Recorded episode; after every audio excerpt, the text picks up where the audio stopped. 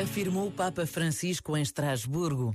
Para conquistar o bem da paz, é preciso, antes de mais nada, educar para ela, desterrando uma cultura do conflito que visa amedrontar o outro, marginalizar quem pensa ou vive de forma diferente.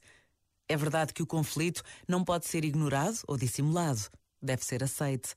Mas se ficamos bloqueados nele, perde-se perspectiva, os horizontes reduzem-se e a própria realidade fica fragmentada. Quando estagnamos na situação de conflito, perdemos o sentido da unidade profunda da realidade, paramos a história e caímos no desgaste interior de contradições estéreis. Este momento está disponível em podcast no site e na app da RGF.